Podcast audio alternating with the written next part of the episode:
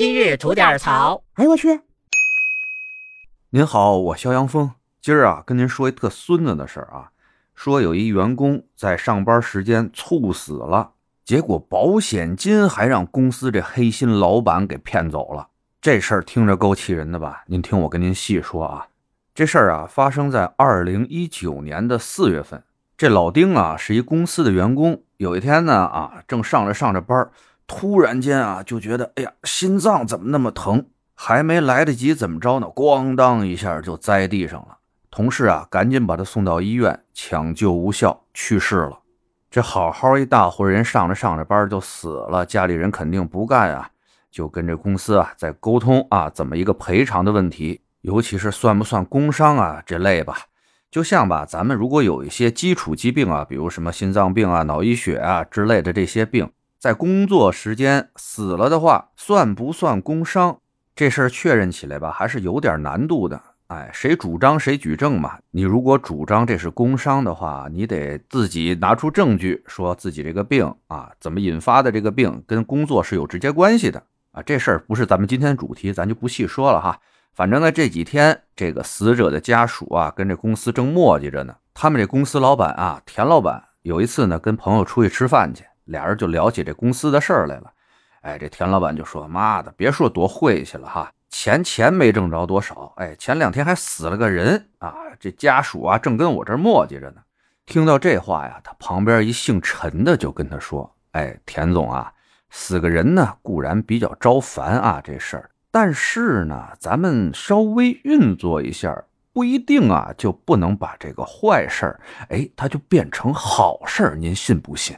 这田老板听了以后啊，就说了：“嚯，你还真有本事了！死个人的事儿，你还给他能弄成好事来？你说说，我听听。”这姓陈的朋友就跟这田老板说：“我记得之前呀，我给你们公司这些员工呢，不是都办过这种工作意外险吗？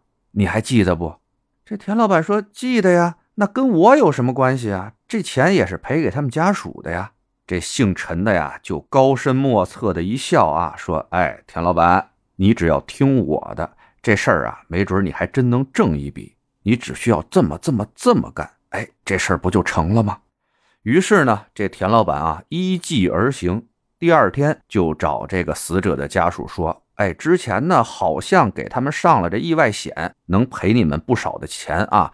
但是需要你们提供这死者的身份证、户口本、死亡证明等等吧，这一些材料。”我啊，去帮你们跑去，你们稍安勿躁，等等我的信儿。这死者家属呢，听见这话，那就配合呗，把田老板需要的这些材料啊，一股脑的就都给他了。田老板拿到这些材料以后啊，和这姓陈的朋友就一通操作，从保险公司把这丁某的死亡赔偿金一百万就拿到手里了。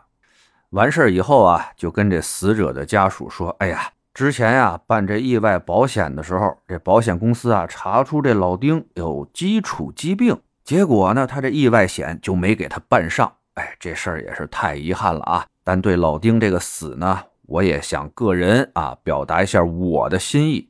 这样，我自己啊给你们拿九万块钱，也算给老丁啊发送发送，你们看行不行？反正就是一通忽悠吧，把这死者家属啊就给忽悠住了，拿了九万块钱就料理后事去了。那这剩下的钱呢，就全让这田老板自己给眯起来了。这事儿呢，直到去年年底，保险公司啊，他做回访，哎，人算不如天算吧，回访到这老丁的家里人了。那这事儿还能不败露吗？